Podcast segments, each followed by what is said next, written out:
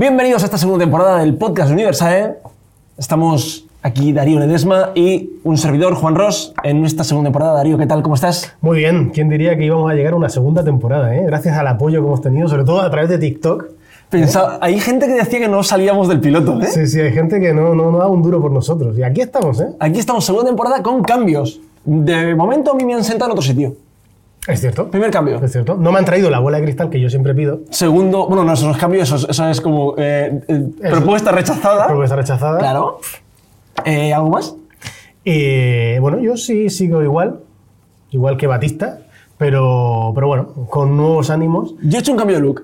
Tú has hecho un cambio Yo he hecho look. un cambio de look. Sí, es verdad. Yo he hecho un cambio de look. Para estar, para- para- llegamos a, a- a- a septiembre, octubre, renovados. Eh, llegamos nuevos, llegamos preparados y, y bueno, a ver lo que me dura también, ¿eh? que yo soy muy de venazos. Sí, sí, no, Ya. no, lo sé yo, que tú luego la semana que viene apareces, yo qué sé, El pelo verde. Con el pelo verde. Con el pelo azul universal. con nuevo tatuaje, con el logo universal. Aquí en la cara. En la cara. Que está muy de moda. Sí, sí, sí. Tenemos que hacer un episodio de tatuajes, ¿eh? Pues estaría interesante, ¿eh? Sería Yo interesante. tengo ahí experiencias que compartir, aunque no lo parezca. no, no te voy a preguntar dónde, no, no, no. Lo dejamos para el podcast. Lo dejamos para el podcast.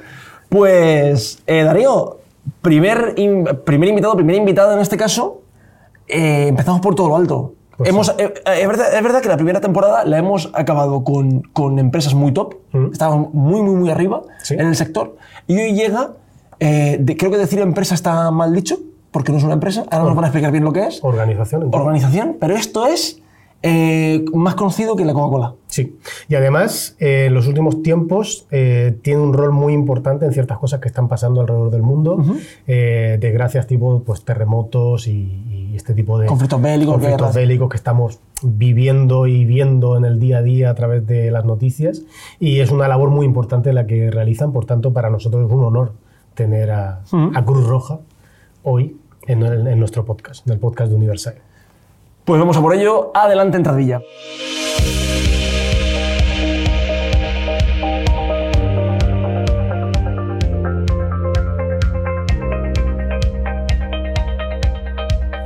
Bueno, pues hoy tenemos con nosotros a Encarni Marín, directora de educación de Cruz Roja, como decíamos anteriormente. Encarni, bienvenida al podcast de Universal. Muchas gracias. Y yo quería preguntarte, antes que nada, ¿de dónde viene Cruz Roja? O sea, ¿cuál es su historia? ¿Cuál es su evolución a lo largo del tiempo? Bueno, eh, Cruz Roja lleva ya más de 160 años, 170 años en- en parte, estando en, las- en el mundo, ¿no? estando en, en las- en los diferentes países y actuando en las diferentes sociedades nacionales. Y pues no me quiero enrollar mucho, pero Cruz Roja eh, nació aproximadamente con una idea que tuvo un señor que se llamaba Henry Dunant, que era un comerciante suizo y que estaba viajando por Italia y presenció la batalla de Solferino por los años 1853 o 54. Que eran no batallas recuerdo que se hacían, ¿no? En- cuerpo a en el cuerpo, tú a tú, cuerpo, a cuerpo, sí.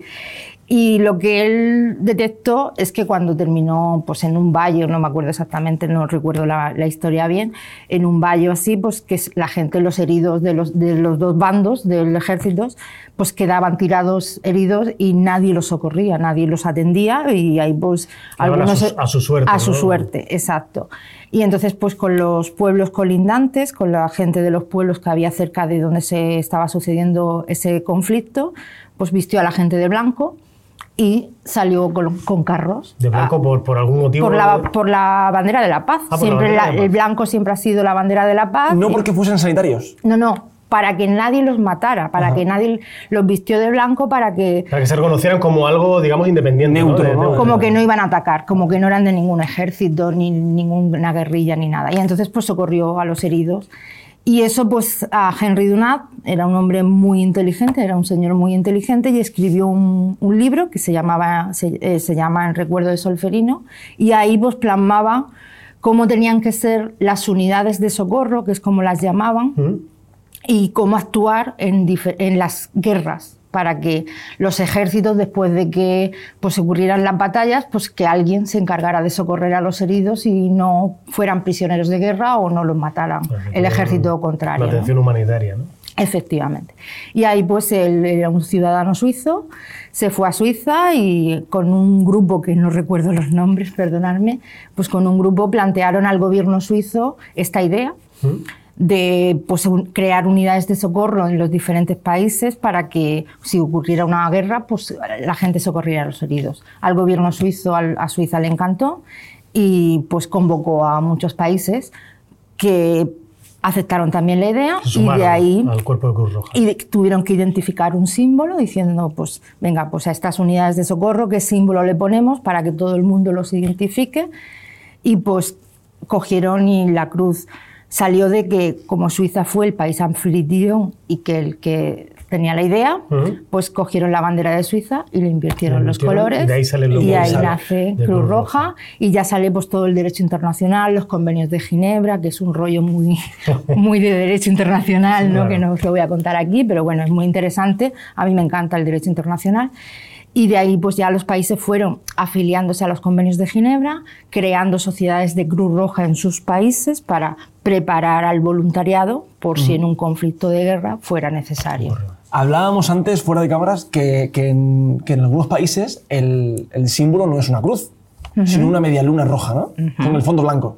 Sí, eso pasó pues también en otra batalla, no recuerdo el año, perdonadme, ¿no?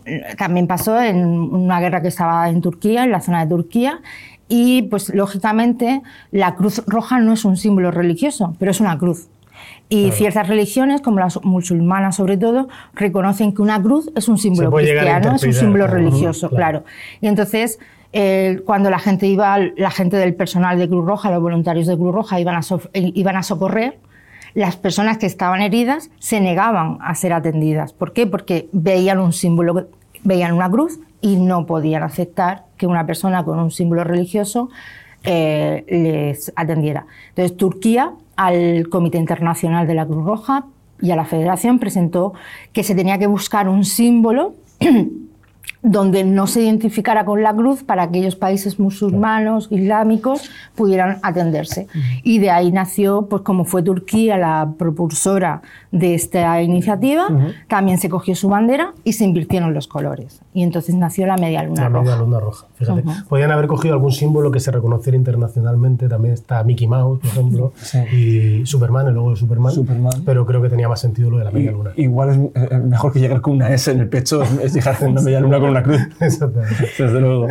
Eh, Encarni, yo te quería preguntar, porque si es cierto que nosotros históricamente reconocemos a Cruz Roja eh, con más, digamos, con, problemas sanitarios, ¿no? Pero sí es cierto que en una sociedad como la actual, donde los ciudadanos tienen problemas de toda índole, habéis ampliado y habéis abarcado muchas más cosas más allá de, lo sanitario, de la atención médica. Tú, como directora de educación de Cruz Roja, ¿Qué nos podrías decir al respecto de acciones educativas que se están llevando a cabo en España, por ejemplo? Sí, a ver, eh, lo sanitario es la esencia de Cruz Roja y nunca va, porque siempre van a haber catástrofes y siempre van a haber cosas que la, actuación sanitaria esté ahí ¿Mm? y es nuestra esencia y, nunca va a desaparecer, ¿no? Pero sí es cierto que nosotros siempre tenemos que dar una respuesta integral o, darle respuestas a, las, a, los problemas de las personas en, en los países que estamos, en las sociedades que estamos. Y por eso vamos evolucionando y vamos cambiando, ¿no? Y la educación es un problema, ¿no? Ahí también hay un problema y es un problema sobre todo transversal. Es decir, eh, cuando nosotros trabajamos con familias y con personas vulnerables o muy vulnerables a la hora de, pues, que están en la, en la pobreza extrema, desempleados, con ciertas circunstancias sociales, eso, el núcleo familiar, sobre todo las personas, los, niños y niñas, eh, pues se afectan muchísimo, ¿no? Entonces, eh, culturalmente, a veces también el, lo de darle una educación a los niños y a las niñas, pues no está dentro de, de, su, de cómo se han educado es decir, esto va pasando generación tras generación y va creando una lacra que hay a nivel de educación. Entonces, nosotros Cruz Roja lo que hacemos, tenemos dos partes importantes. una, una actuación que actuamos de cero de cero edad a 18 años, ¿vale? Y luego otra actuación que esta es socioeducativa, de 0 a 18 años, y luego otra actuación que hacemos de 16 a 65 años, que es socioeducativa laboral. ¿no? Es decir, primero actuamos con los niños y las niñas, pues para que, y con esas familias, porque no puedes actuar solo con el niño y la niña. con el entorno también. Con el entorno mm. también, ¿no? Y con los centros educativos, por supuesto, ¿no? Actuamos para que consigan unos estudios, porque la educación es progreso. Para que haga un, desarrollo, digamos, al menos básico. Es decir, si, si no consigues una educación que te capacite, que, te, que adquieras las competencias técnicas para, un, para, luego desarrollarte laboralmente, pues la verdad es que te estás cerrando muchísimas puertas. Entonces, nuestra, nuestra actuación es preventiva, pero también actuación de socioeducativa para que esos niños que ya están en una situación de pobreza o de fracaso escolar o de asentismo escolar puedan superar esas barreras junto con la familia para que eh, podamos culminen sus estudios y luego puedan tener una vida pues que no estén en extrema vulnerabilidad, mm. ¿vale? Esto lo hacemos con un equipos, eh, los hacemos en varios municipios. Hay un municipio estrella, que es Lorca, que lo financia, porque lógicamente Cruz Roja sin dinero poco puede Esta hacer. Era una de las preguntas que, que tenía, que es, no pertenece a ningún gobierno, no pertenece a ninguna empresa, no pertenece a, nada, es, es, una organización eh, totalmente neutra e independiente. afortunado, lamentablemente, viendo cómo se vea, pero el mundo funciona con, con, con dinero, nos guste más o menos. Entonces, ¿cómo no te pregunto por cómo es la financiación, pero sí que, que cuando llegáis o actuáis en sitios, ¿en ese lugar os suelen apoyar económicamente o hay iniciativas privadas? ¿Cómo, es eso? Hay de todo. Es decir, a ver, Cruz Roja es neutral e independiente, pero es cierto que, por ejemplo, aquí en España, por el, por el BOR, por el, por el Boletín Oficial del Estado, desde que se creó, somos auxiliares de los poderes públicos. Somos la única institución que hay en, el Estado español que es auxiliar de los poderes públicos. Es decir, tenemos que estar o tenemos que llegar donde el Estado no llega. ¿vale? Efectivamente.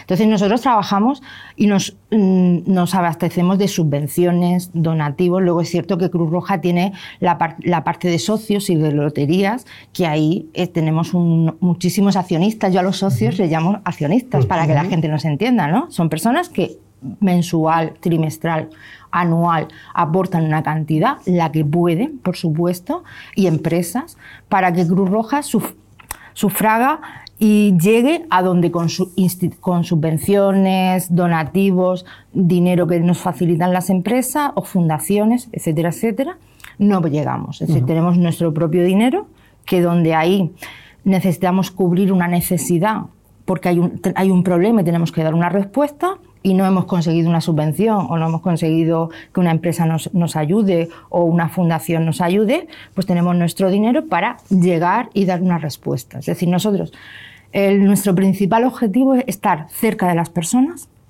y solucionar sus problemas, pero con ellos, no darle una solución. Es decir, yo siempre digo no le des el pescado y enséñalo a pescar. Es decir, siempre en el momento que tú tapas, como dicen, vamos a tapar agujeros, ¿no? La gente cuando dice, y si te dan un dinero, ¿qué haces? ¿no? Dice, pues yo tapar agujeros, pero si tapas el agujero y no das una respuesta, no, quitas el problema, ese problema vuelve a salir y, tienes, y se te hace otra vez el agujero. Y con eso nos financiamos. Es cierto que eh, y de aquí, de la pandemia hacia acá, que ha habido una crisis muy importante, pues a mí, por ejemplo, me ha sorprendido gratamente que nuestros socios y socias, pues ha habido muy poco descenso, al contrario, es decir, y son nuestros accionistas. Yo muchas veces cuando me encuentro con alguien y me dice, ah, pues yo soy socio socia de la Cruz Roja, le digo, ah, pues eres mi jefe. ¿no? Es decir, que eh, la, eh, Cruz Roja es muy, muy transparente. Tenemos en la web una parte de transparencia donde damos, explicamos todo lo que hacemos con el dinero, a dónde va, cómo va, qué se hace y qué no se hace, lógicamente.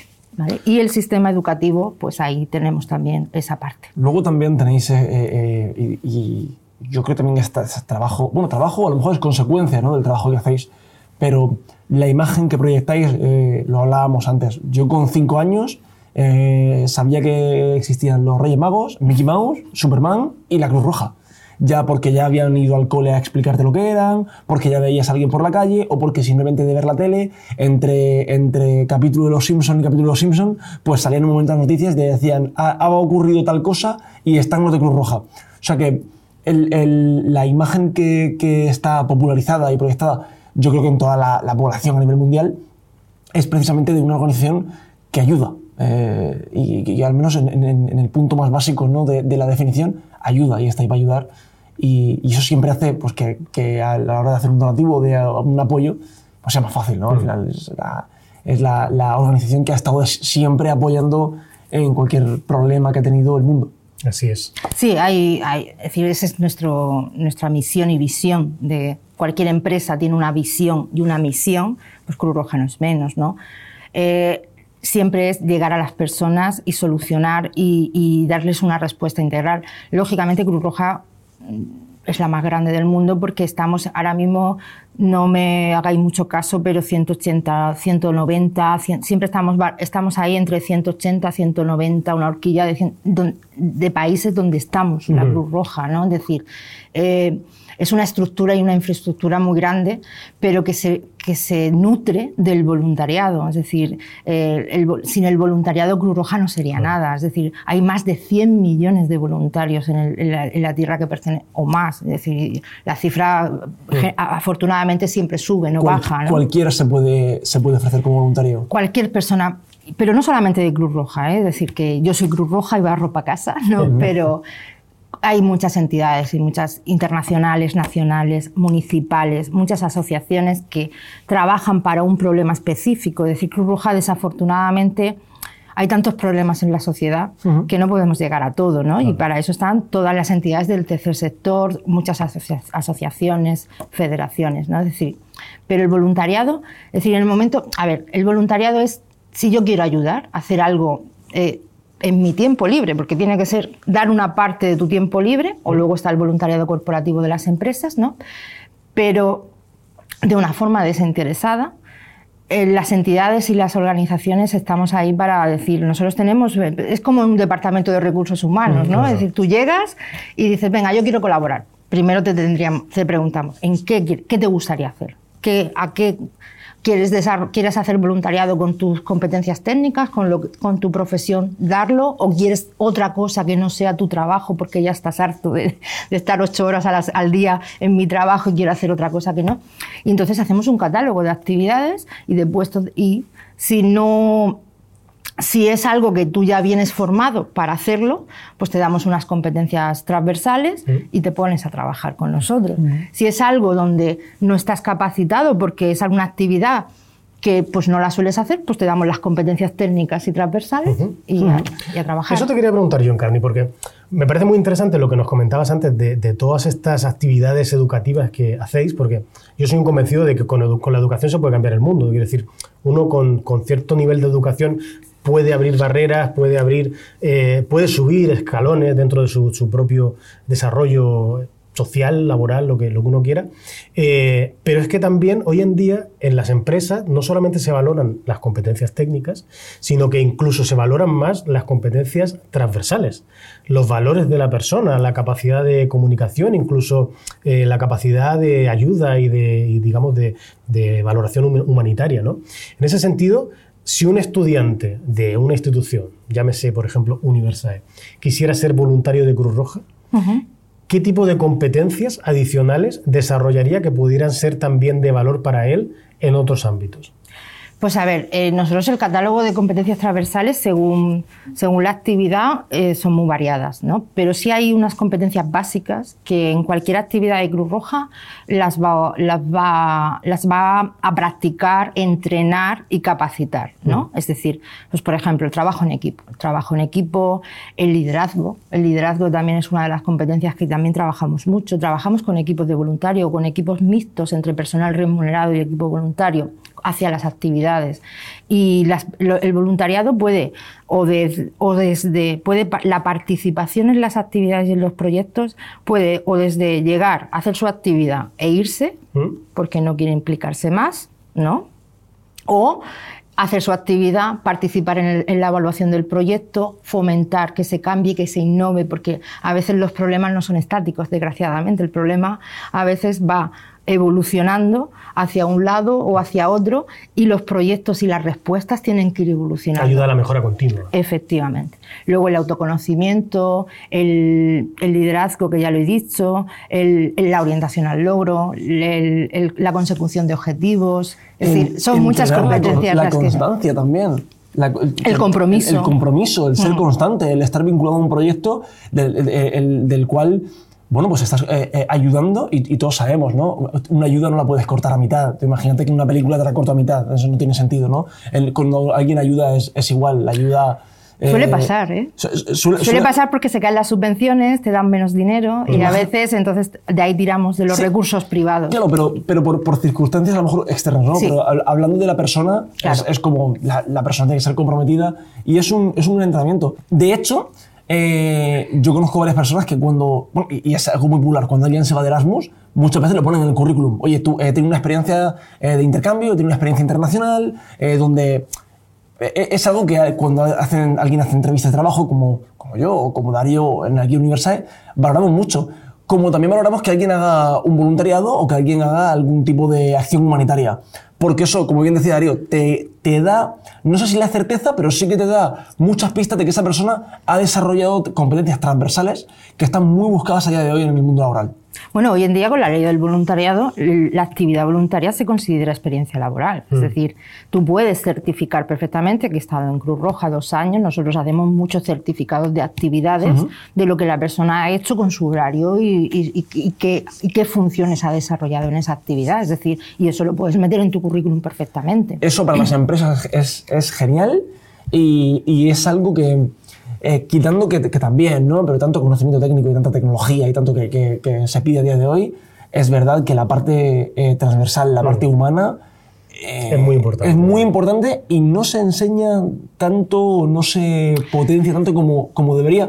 Se trabaja poco. ¿Se trabaja en, poco? en, lo que es la formación reglada, se trabaja mucho la competencia técnica, es decir, que salgas muy. Yo soy psicóloga, pues algo muy especializada en psicología, ¿no? Pero no se mm. trabaja la parte transversal. Sí, es cierto que hoy en día el mundo laboral y de los recursos humanos pues ha evolucionado muchísimo. Antes, antiguamente, no te estoy diciendo de bueno, soy un poco más mayor que vosotros, ¿no? Pero que... Pero bueno, tanto. Que, hace, que Darío no, ¿eh? No. hace 20 años, pues aproximadamente, es decir, el, o cuando no, las tasas de desempleo no están tan altas, pues tú llegabas a un sitio, entrabas a una empresa y la empresa te formaba a cómo querías que fuera dentro de mi empresa, porque uh -huh. la vida personal y laboral al, al, se mezcla al final, es decir. Sí. Entonces, la empresa te adaptaba, es decir, yo entraba a una empresa y la empresa empezaba a formarte de, tú tienes tu competencia técnica y la empresa empezaba a moldearte de cómo quería que fueras esa, este, este trabajador en mi empresa. Pero los recursos humanos han, han, evolucionado mucho, hay mucha demanda de empleo, mucha oferta de empleo, pero cuando yo, en vez de tener para elegir por la puerta a siete que tengan la competencia técnica, tengo a 300 que tienen la competencia técnica, pues ¿qué hago?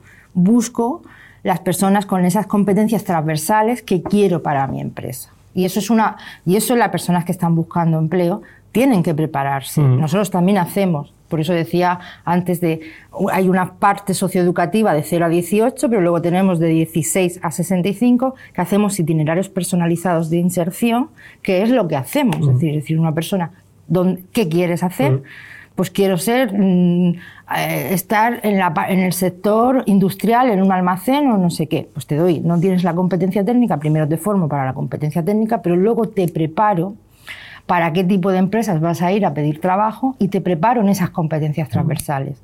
Porque para ir a una buena, hacer una buena entrevista tienes que saber a qué empresa voy, y de qué pie cogea la empresa, es, como se suele decir. Claro, esto nosotros lo, lo preparamos, eh, hablo en universidad, ¿vale? Y hablo en ICB, lo preparamos mucho con, con FCT, mm. ¿vale? Cuando, cuando el alumno primero, evidentemente, eh, necesita conocimientos técnicos y, y, aunque no sean conocimientos a lo mejor eh, técnicos, son conocimientos transversales, pero en, en, tanto en cuanto en materia de, de, lo que está estudiando, para luego pasar a, a, a conocimientos técnicos y transversales más sociales, más sociolaborales o más, eh, eh, eh, digamos, más del ambiente de trabajo. ¿no? Y, y esto sobre todo lo, lo desarrollan en, en, la FCT, en, en la formación en centros, en centros, de trabajo.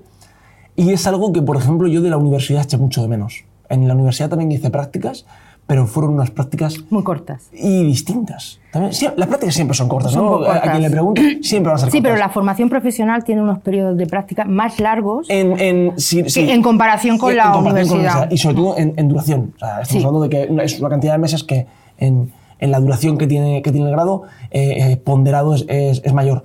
Pero volvemos a, lo mismo. Las prácticas en, un grado universitario, al menos de mi experiencia y, lo que me rodeó en aquel momento, hace ya varios años, cuando las hice, fueron de eh, muy técnico, muy... Eh, ¿Eres el de prácticas? Sí. Esta es tu silla, esta es tu mesa, siéntate. Vamos a... No, no, no tenía una, una, acción. También eh, ahí vemos ¿no? cómo la universidad cada vez se está alejando más o se ha alejado ya mucho de la verdadera demanda laboral que hay y en este caso la FP es, es, la formación, es la educación que más cerca está de eso, ¿no? Porque eh, creo que se ha desvirtualizado un poquito el, el, el, tema educativo de la universidad. Hay un, hay un, yo creo que hay mercado para todos, ¿no? Es decir, la formación profesional sí es cierto que antiguamente pues tenía así como mal vista, ¿no? Es decir, y, y no, y no, es decir, la formación profesional eh, es es la salida profesional de muchos puestos de trabajo en muchas empresas. Mm. Es decir, no todos tenemos que ser universitarios, no todos tenemos que tal.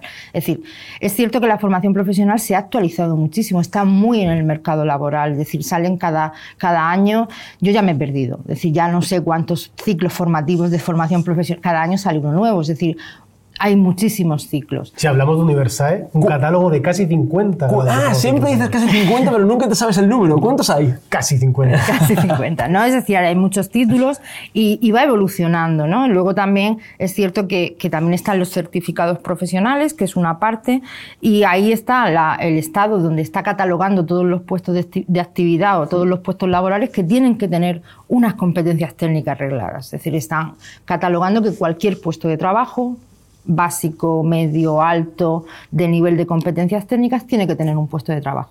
Pero sí es cierto que la universidad a veces, pues con, el, con, los, con sus COIES y con el tal, es cierto que a veces pues es complicado, ¿no? La, la formación de los grados tiene una parte de prácticas y luego la formación de los máster tiene otra parte de prácticas. Y yo cuando, cuando te van cambiando las leyes ya me, de educación te vuelves un poco loca, ¿no? Pero sí es cierto que, la formación profesional tiene un peso y yo creo que va a tener un peso más fuerte todavía. La previsión es esa, de hecho. Eh, y, crecimiento y... Y, y, y nada más que vemos en las noticias que faltan no sé cuántos puestos de trabajo en oficios y, es cierto, es decir, luego, cómo hagas las prácticas, los periodos de prácticas o no se hagan los periodos de práctica, también hay que tener un poco de suerte en el centro de, forma, de, prácticas que caigas. ¿no? Nosotros en Cruz Roja, en la región de Murcia, aproximadamente pasan más de 300 personas al año haciendo prácticas, aunque el año que viene cambia la ley y ahí, ahí ya se complica la cosa, ¿no? pero pasan más de 300 personas al año realizando prácticas. Y los, los alumnos en prácticas necesitan una adaptación. Lógicamente tú no puedes llegar a una persona igual con voluntario y hay el primer día a, los leones. a los leones, ¿no? Pero necesitas una adaptación y por eso la formación profesional, como tienes más horas de práctica, se adapta mucho mejor y evoluciona mucho mejor y van cogiendo más competencias que los grados que se adaptan menos porque tienen menos tiempo de prácticas, mm. pero son uno más del equipo. Sí, pero eso es muy importante también pues, que el estudiante, aparte de sus prácticas, pueda hacer otra labor como voluntario, por ejemplo, Cruz Roja y otro tipo de organizaciones. Sí, muchas personas de las que hacen prácticas luego al final o bien luego se, presentan a trabajar con nosotros porque hay oferta para que puedan trabajar con nosotros o se quedan de voluntarios. Yo debo decir que, por ejemplo, a mí eh, me tocó trabajar en levantamiento de información para crear carreras, para crear el currículo, y me tenía que entrevistar con muchos empresarios para ver qué era lo que ellos demandaban del, del, medio. Y muchos me decían una frase que se me quedó marcada, que es, nosotros contratamos por sus competencias técnicas y despedimos por su falta de competencias transversales, o blandas. Efectivamente. En aquel momento. Por eso es tan importante también esa parte del, no sé llamarlo del currículo, pero sí de la formación de una persona eh, para hacer prácticas, para desarrollar competencias blandas, habilidades de trabajo en equipo, comunicación, incluso puntualidad, este tipo de cosas que se trabajan. Sí, pues eso pues nosotros lo trabajamos desde lo, no te, no, te voy a, no te voy a decir desde los cero años, porque de cero a tres años hacemos unas actividades más bien familiares, de talleres familiares para que las personas, las familias puedan aprender a criar, ¿no? Es decir, y acompañamos en esa crianza. Y una vez que entran en, la, parte educativa, eh, hacemos mucha promoción del éxito escolar, mucho refuerzo educativo, pero todo eso va transversalmente con una serie de talleres donde se trabajan las competencias, pero no solo al niño o a la niña, sino también a las familias. Porque cuando nosotros eh, el, cuando hacemos la promoción del éxito escolar estamos en contacto con los centros educativos, con los tutores de esos niños cada tres meses y si nos, nos dicen que el niño no va al colegio y tiene asentismo escolar, el niño no tiene la culpa de que no vaya al colegio, lo tiene el adulto. Hay un problema educacional de la familia, a ver qué pasa porque el niño no, no, va. Lo mismo es porque a veces pues, nos han ocurrido casos de que pues, es que el niño hablaba español y la madre no hablaba español y entonces eh, si la madre se tenía que ir al médico, pues se llevaba al niño para que le tradujera con el, con, el, con el médico. Entonces, pues si tenía que salir mucho, pues el, el niño faltaba mucho al colegio. Pues ¿qué hacemos? Quitar ese problema. Es decir, no te lleves al niño, nosotros te ayudamos, te llevamos, vamos contigo, te acompañamos y el niño que vaya al colegio. ¿no? Es decir, que ahí vamos trabajando con las familias. En Lorca eh, tenemos una ampliación muy fuerte porque, no gracias, perdón, cuando pasó el terremoto de Lorca en el año 2012, Caixa, la Fundación, la, Fundación Caixa eh, nos facilitó los medios de Caixa Pro Infancia para hacer un, programa infantil alucinante que da la respuesta integral, que ahí estamos tres entidades, nuestra Cruz Roja solamente, está CEPAIN, Cáritas y nosotros, estamos divididos el territorio de Lorca, pues es donde toca, pues o te atiende Cruz Roja, o te atiende Cáritas, o te atiende CEPAI. Y ahí hacemos esa respuesta integral con equipos mixtos de voluntarios y personal laboral, donde pues están todas las competencias técnicas que requiere este trabajo, trabajador social, educador social, psicólogos, pedagogos, magisterio. Y eso eh, remunerado o voluntario y donde trabajamos con más de 120 familias al año en el ciclo escolar y ahí pues se van dando las respuestas que el niño, la niña y la familia necesitan, ¿vale? Es decir, si cuando entran al proyecto es por pobreza extrema o por, por desempleo o por tal, pues también con los padres trabajamos transversalmente que se les busque trabajo. ¿Vale? Pues, pues, también tenemos, es decir, a ver, afortunadamente o Cruz Roja tiene tantos campos de trabajo que nos facilita prácticamente casi a un 99% que dentro de Cruz Roja la persona pueda obtener todas las respuestas que necesita. Es decir, nosotros, eh, la persona entra por un proyecto, pues que por, pues yo qué sé, a veces ha entrado por un proyecto de personas mayores porque mi abuelo está en soledad o quiere hacer actividades, pero resulta que tiene un nieto que, está desempleado. Nosotros siempre vamos viendo cuando entran por la puerta qué respuestas necesitan y le vamos dando. Por eso es un apoyo integral para la persona. Efectivamente. Juan, vamos a estrenar primer capítulo de temporada. De vamos hecho, a estrenar. De hecho, se hace saber que tus plegarias han sido escuchadas. Sí. Sí. Es cierto. Es cierto, así ha sido. Después de repetirlo en los últimos 30 programas, por fin hemos cambiado el juego final del podcast. Y tenemos un nuevo juego, una nueva sección que se titula ¿Qué fue primero? Adivina el orden. El juego trata en que eh, vamos a ir turnándonos para responder. Aquí tenemos a nuestra invitada que se va a encargar de retroalimentar en el caso de que fallemos. Pero quiero recordar que, eh, que ella también responde. ¿no? ¿Ella también responde? Creo que sí, a ver, en las instrucciones. Sí, sí, sí. Tanto los presentadores del podcast como el invitado, la invitada en este caso. Ah, mira, pues muy bien. Sí, sí. Así nos ahorramos nosotros una, una, una decepción. De hecho, eh, eh, hay tres rondas, cada uno eh, emite una. Ah, efectivamente, sí, sí, sí, aquí está. ¿Vale? Sí, se nota que hemos preparado muy bien el primer No, pero, de la temporada. pero te voy a decir una cosa. Yo- yo- eh, te, has, te has como envalentonado a explicar algo que he visto que no sabía. Yo es que siempre Porque tiro yo lo tengo bastante claro. O sea, quiero decir, antes de venir me he leído el papel. Bueno, yo siempre tiro para adelante con lo que pueda pasar. Entonces, bueno, ¿quién, ¿qué fue primero, no? Empezamos jugando tú y yo, ¿verdad? Sí.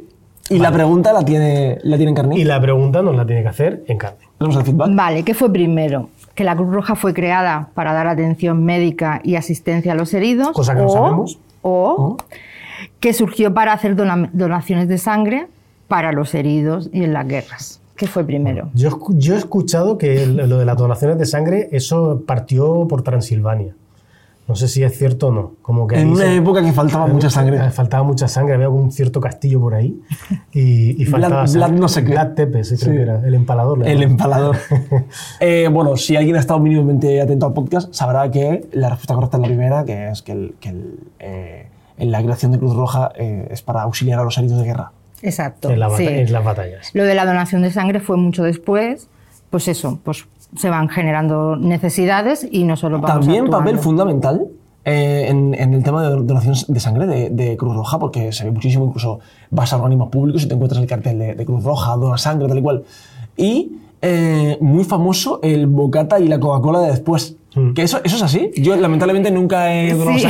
nunca he podido, ¿vale? A ver, va por comunidades autónomas, ¿no? Es decir, eh, eh, aquí en España, es decir, hay, hay comunidades, aquí en Murcia no es necesario que Cruz Roja facilite o realice esa actividad de, de la donación de sangre, porque el centro de, de donación de la región de Murcia es muy potente y está muy bien organizado y, y hay que felicitar. Pero en otras comunidades, pues sí hace falta, pues por número de hospitales, volumen de población, ese refuerzo, ¿no? Pues por en Madrid y en otras Y provincias. ahí lo ofrece Roja. Y ahí pues tenemos autobuses que vamos por, por los pueblos y vamos por las ciudades y se hacen campañas de donación de sangre dentro del autobús y con el personal ¿Y es especializado. requisito siempre lo del bocata y la Coca-Cola? Te lo dan de a verdad. veces Claro, sí, claro. veces a ver, no, te sacan medio litro de sangre. Y te llevas Y- tu bocata y tu. Por supuesto, y hay que, re- hay que reponer Vale, ese líquido. ¿no? Sabemos de qué es el bocata. Ya te digo, ahí ya me No, puede ser cualquier Yo cosa. creo que será de, varios, de Yo varias cosas, pues vale, para. Puede ser asada, que puede ser de. Ni- ni salchichón. idea. Pero ¿Cuándo es bueno, seguro, seguro que hay variedad, fijo. Muy bien, pues segunda ronda. Eh, Esta vez la leo yo, Sí. porque juegan nuestra invitada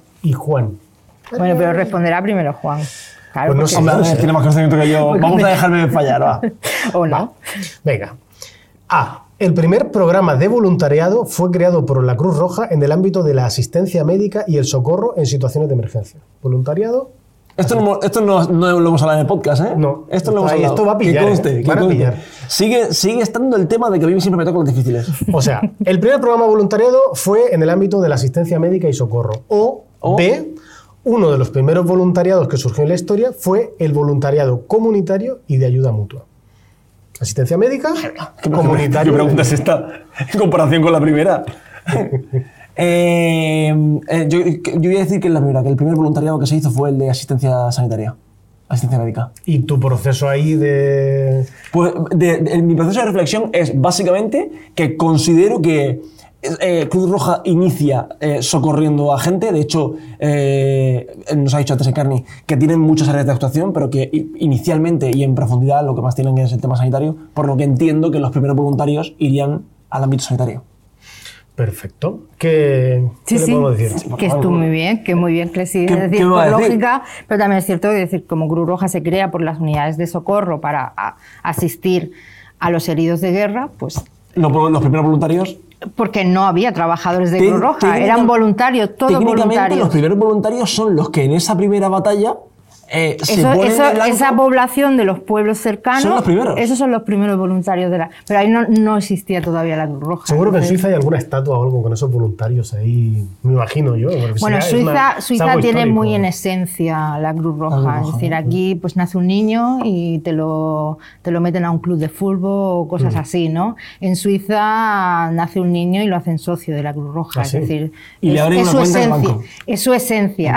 Y es le abren una cuenta banco. Siempre se ha dicho, ¿no? Suiza es país de Cruz Roja, queso y chocolate.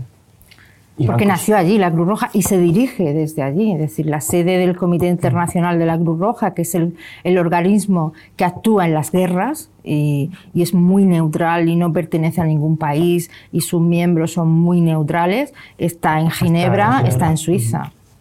Muy bien. Bueno, tercera ronda. Eh, Tercera ronda. eh, ronda eh, eh, Juan Darío y Juan, nos o toca a nosotros. De nuevo. Encarni. Vale, esta, esta es de examen, ¿eh? Esta, esta pregunta la habéis puesto complicada, ¿eh? Decir, porque además no hemos hablado de Ya ella. verás como no es tan complicada como la segunda que me toca a mí. Vamos. Yo creo que sí. bueno, ¿qué fue antes? Cruz Roja ha recibido varios reconocimientos a lo largo de su historia, que fueron los, precios, los, pre- los- uy, perdón, los premios Nobel de la Paz, y lo ha recibido en varias ocasiones, no en tres, sino en cuatro. Y Cruz Roja ha recibido el pre- primero, el, fue primero el premio Nobel de, el premio Príncipe de Asturias. Es decir, ¿qué, fue primero? ¿El ¿Los Nobel, o el Príncipe de Asturias? Príncipe de Asturias. Hombre, el Nobel es un premio mundial, podríamos decirlo, ¿no? Porque es un reconocimiento muy internacional y a lo mejor El premio Príncipe de Asturias, para, por si alguien no lo sabe, eh, sobre todo por- a lo mejor en Latinoamérica, que, que no. Es, un, es como el mayor reconocimiento que se puede dar en España, ¿no? El, el premio Príncipe de Asturias. que Eh, hoy en se día da es el por- premio Princesa de Asturias. Princesa de Exacto, Asturias. que se da por literatura, o se puede dar por eh, una acción eh, científica, o se puede dar por una acción humanitaria. Eh, yo creo Fíjate, yo creo que también por los años en los que has dicho que se creó Cruz Roja y tal, yo creo que lo primero que le dieron pudo ser un Nobel. Eh, Es, es verdad que al- seguramente no todos los Nobeles que, que tiene Hombre, a ver. estudiantes, pero el primero, Sí es cierto que el premio Príncipe de Asturias, ¿desde cuándo lleva dándose? ¿Mitad del siglo XX en adelante? no lo tengo claro, pero desde luego no en las fechas que, ha, claro, que ha comentado. Me- O sea, no lo sé, pero me, me parece demasiado... Y el premio Nobel yo creo que es más antiguo. Yo creo que el premio Nobel viene del siglo Es que de, XIX, de- hecho, 20. como mínimo, el premio Príncipe de Asturias, como mínimo, tiene que ser post eh, eh, dictadura española. Porque, claro, porque no había Príncipe de Asturias. ¿Vale? Lógica aplastante. Claro, tiene que ser. eh, mm, Claro. a- a- o sea, tendría que haber empezado con Es la muy democracia. actual. Claro, con la primera democracia. Eh, sí, yo desde esa lógica diría el premio Nobel. Premio Nobel. Sí, es cierto. Aplicando la lógica se llega a muchos sitios y aquí la habéis aplicado muy Ah, bien. transversal, Sí, sí. ¿eh? ¿Has visto? Eh, Transversal. Sí, el primer premio Nobel que le dieron a Cruz Roja fue a Henry Dunant y fue en el 1901. Fíjate, sería casi de los primeros premios Nobel. Pues no tengo ni idea. Ahí ya no sé cuánto. La historia de los Nobel no sé hasta dónde llega, ¿no? El 800 y algo, no, no sé dónde, dónde está. Pero sí se lo dieron a él por, por, por, la- por- por el movimiento internacional que creó, por el Premio Nobel de la Paz. Y luego, posteriormente, se lo han dado tres veces al Comité Internacional y la- a la Federación de la Cruz Roja. Es decir, que son cuatro, porque mm, Henry Dunant el Premio Nobel lo pasó a, lo- A la, a la organización. a la organización. Claro. Fueron cuatro. Muy bien, pues mira, hemos acertado, ¿eh? no, no me tenía yo mucha fe. Eh, Última pregunta. Sé que tenemos que finalizar, estamos fuera de tiempo, lo siento, eh, producción, me pasa siempre igual, pero tengo una pregunta que hacer. ¿Cómo se conforma ese comité? Pues está formado, el, número de miembros es complicado, no me acuerdo si eran 25 miembros, luego están los delegados del Comité Internacional que van, lo que es el, el ejecutivo del comité, y si no recuerdo mal, y aquí perdonadme si me equivoco, todos son suizos, es decir, el Comité Internacional, lo que es la- el, el- el órgano directivo, el que dirige, son 25 miembros y para entrar ahí de la marinera, porque es, es la esencia, es decir, si tú un comité internacional, lo que es el Comité Internacional de la Cruz Roja, tú eres un país y tú eres otro, que estáis los dos en guerra, yo voy a actuar con los dos. No puedo, no puedo venir de un tercer país. Imagínate que uno de mis miembros, eh, voy a hablar contigo y uno de mis miembros es país de él. Es, es- prevalece la neutralidad y por eso mantiene. Exacto, y entonces ahí es el Comité Internacional es, es muy complicado de explicar, ¿no? Es decir, y, y ahí es donde actúan, ¿no? Es decir, yo voy a un país donde tengo una cárcel de, de presos y el Comité Internacional es el que visita a esos presos. ¿Vale?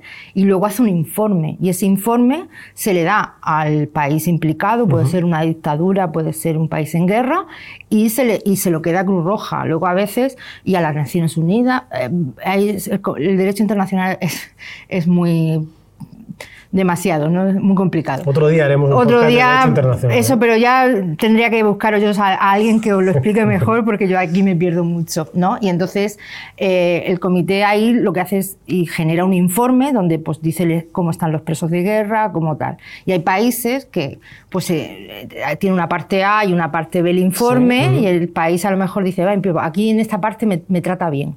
¿No? Y Y en esta parte no me trata bien, ¿no? Entonces, pues el, el implicado dice, pues yo solo publico una parte. La parte de la que habla bien. Y entonces ya como lo ha publicado, el Comité Internacional puede publicar el contenido del, contenido. del informe completo. Sí. Pues con esto. Pero siempre, siempre, siempre, la Cruz Roja lo que hace es velar por las personas. Nos da igual que, la- que el país esté en guerra, que no se cumplan los derechos de las personas. Es decir, nos da igual todo. Es decir, nosotros vamos a ir a donde las personas nos necesitan. Por eso a veces actuamos en países demasiado complicados y que no se entiende por qué Cruz Roja está ahí, pero está por las personas que hay en ese país y necesitan ayuda. Lo que opine el, el- el que gobierna, cómo se... No, Eso porque si no estamos ahí, Claro. pues los niños se mueren de hambre, las personas, etcétera, etcétera. Pues tocan a esto de Nobel, con los cuatro que tienen. También te lo digo, son, tan- son ciento y la madre. Tocan a esto. Más los accionistas. Es como si no tuviese, como si no tuviesen Nobel. Eso sabes por qué? Porque tienen que ganar más. Para, que, para que tengan más, o sea, para que, para que toquen como un trozo importante, tienen que darle. A ver, todos los años debería Cruz Roja estar seis. ganando el premio Nobel porque la verdad es que la labor que hacen es insustituible y no lo podría hacer ninguna otra organización precisamente por esas Sí, características. sí, que hay, más, hay, hay instituciones muy grandes internacionalmente que también actúan muy bien. en Tranquila que mañana territorio. viene aquí o al podcast otra institución y Darío va a decir, la verdad es que deberían daros el Nobel a vosotros porque no hay nadie que pueda hacerlo como Bueno, vosotros. Hay distintas categorías del premio Nobel. Y es que es- sí, que le dan de, mate- de matemáticas dar a- Está el de la paz, está el de la no violencia, está el de la ayuda médica. No tienen Nobel eso, ¿no? Ni idea. Espero que no, porque no ya vamos. ya- Sé que hay categorías. Esto ya parece el catálogo Netflix, esto. No, no, no. Vale, vale.